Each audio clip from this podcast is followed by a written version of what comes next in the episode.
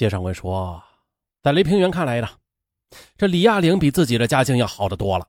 相比而言，李亚玲已经是富婆了。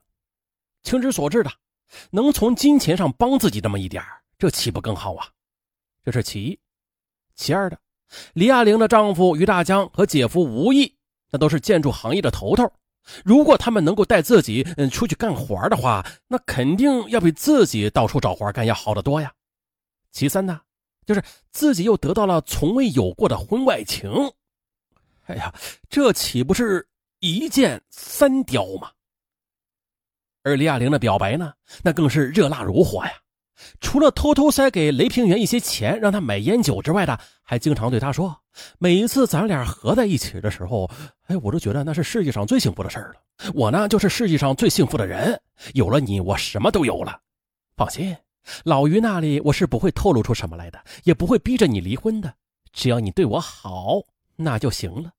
你要什么就跟姐姐说，你想要什么，姐姐都会给你。而雷平原当然也是投桃报李了，他不但是经常给李亚玲买化妆品，偶尔也会在每个月发工资的时候啊，偷偷的挤出几百块钱给李亚玲花。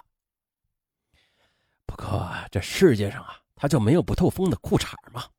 何况李亚玲的姐姐与雷平原租住的房子是隔壁呢。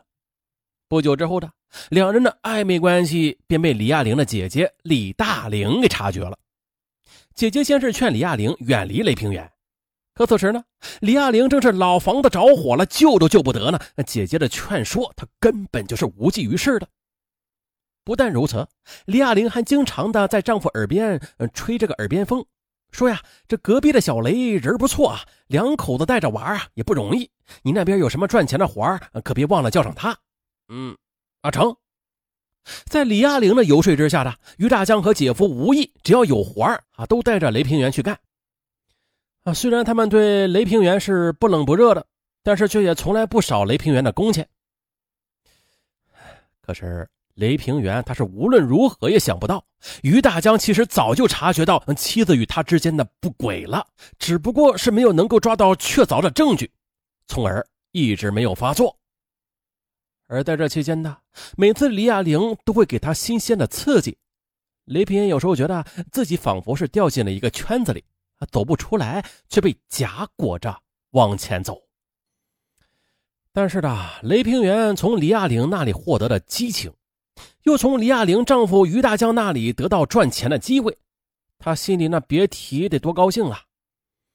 那为了讨好于大江呢，她只要找到了活儿，就将业务拱手让给于大江。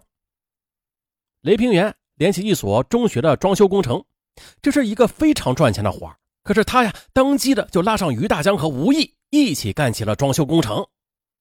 因为离家较远，他们全部的都居住在工地上不回家。而雷平原此举，当然也是有他的小算盘的。表面上是讨好于大江和吴毅，其实啊是想支开他们，自己设法回去和李亚玲偷情。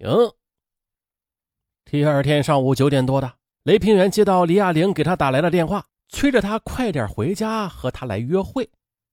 这一天，雷平原一直是处在兴奋之中的。傍晚五点多的时候，眼看就要收工了，他对于大江说。这钢刷子不够了，我去东四那边买点钢刷。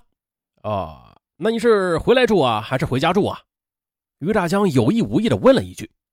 雷平原则撒谎说：“啊，我买完东西就回来，不回家。”说完呢，他急匆匆的就离开了工地。出门之后呢，径直坐上公交车，来到了李亚玲的家。啊，雷平原从工地赶回来之后啊，已经是到了晚上。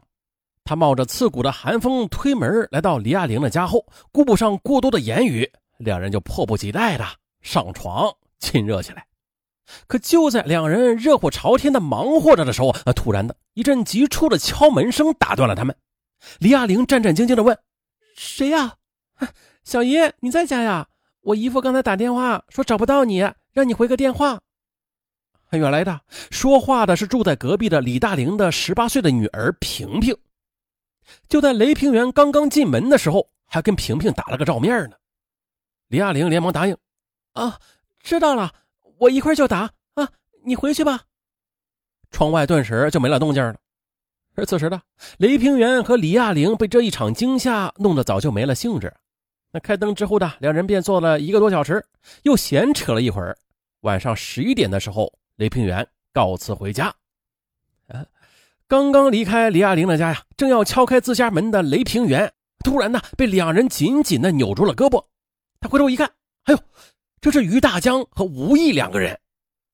原来，于大江等到晚上九点的时候还不见雷平原回来，他就起了疑心，连忙给李大玲家里打电话。而接电话的萍萍告诉他说：“雷平原回来了，刚才呀还打了个照面呢，此时正在他们家呢。”于大江不确定，就让萍萍去李亚玲的窗前去确认一下，这雷平原是不是真在房间里呀？萍萍只好借口于大江让李亚玲回电话，敲门试探。这黑灯瞎火中啊，两个人拉着窗帘，萍萍也听出了这雷平原确实是在那儿。得到确切消息之后的于大江急忙拉着吴毅赶回来捉奸了。不过他回来的晚了一步，只将正要回家的雷平原捉住，质问他：“哎，你不是说不回家吗？你说刚才去哪儿了？是不是跟我老婆睡觉了？”雷平原哪敢承认呢？连忙矢口否认：“我我没有，我刚才去厕所回来，正要回家呢。”啊，说着就要挣脱，但是两个壮汉扭住他，他哪儿能挣脱得了啊？啊，三个人就这样厮打了起来。这杨小河他在家里听到外边有动静，连忙出来将三个人给分开了。争吵中的杨小荷，她根本就不相信丈夫能够做出这种事儿，她用疑惑的眼神望着雷平原，而雷平原呢，则摆着手不住的摇头，矢口否认。由于没有抓到真凭实据啊，于大江只好作罢了，气呼呼的回家逼问李亚玲。啊，这李亚玲的回答。出乎于大江的意料，他竟然呢全部都说了。嗯，俺俩上床了，好了有俩月了。啊，你你这个骚娘们你！于大江怒声喝道，他喊上姐夫吴毅和姐姐李大玲，把李亚玲则拽进了雷平原的家。到了雷平原的家里啊，李亚玲突然的就改口了，他一口咬定是雷平原主动的占了自己的便宜，他是无奈之下才屈从的。听到这里，杨小河被气得流下了眼泪，雷平原顿时也傻在了那里。他实在是想不到，在两人亲密时口口声声说真心喜欢自己的李亚玲，说完这句话之后呢，任凭雷平原怎么问，他再也不发一言了。任凭雷平原怎么解释两人是偷情而不是强奸，没有人回应他。此时的他哟，是叫天天不应，叫地地不灵，一下子就傻在了那里。于大江呢，气呼呼地说：“怎么办？报警吧！”姐夫吴意一把就拉住了于大江，转头对雷平原说：“这事要是报警的话，最起码够判你七八年的。我们呢，也先不报警，撕了吧。”雷平原仿佛是抓住了一根救命稻草啊，连忙的拉住了吴意的手，哀求说：“啊武大哥，你就跟于大哥说说吧，千万别报警，咱们撕了吧。”于是呢，吴毅一边安慰着雷平原，一边问于大江想要多少钱。于大江随后接口道：“给五万就可以撕了。五万元，这对于家徒四壁的雷平原而言，这根本就是个掏不起的天文数字。”杨小河急得给于大江他们跪倒在地，哭着求他们少要一些。从深夜十一点直到凌晨三点，经过半夜的讨价还价。雷平原最后对吴毅说：“呀，我实在是拿不出那么多钱的，你跟于大哥说给一万行不行？”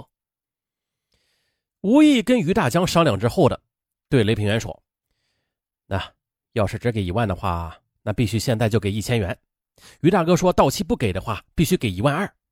你还要给于大哥打一张欠条，以免反悔。”啊，就这样，在于大江和吴毅的逼迫之下，雷平原打了一张一万元的欠条。内容是，因雷平原与李亚玲有不正当的男女关系，为解决此事啊，雷平原欠于大江人民币一万元。吴毅拿过来一看，哎，这样写不行，你重新写。说完呢，就把欠条给撕了。无奈之下，按照吴毅的口述，雷平原就打下了欠条的内容：今欠于大江一万元整，二零零八年农历春节前还一千元，如果春节前还不上。啊，这还款增长为一万两千元整，欠款人雷平原、杨小河备注春节前分期尽早还清。这打完欠条之后，已经是凌晨三点了。雷平原摁下了鲜红的手印之后的吴毅和于大江便拿着欠条回了家。于大江等人走后的雷平原的事还没完呢，他不住的向妻子道歉求饶。快到天亮的时候，杨小河她最终是接受了丈夫的道歉，表示原谅他。两个人还商量呢，一起努力辛苦一年，早点啊把钱还上，了结此事。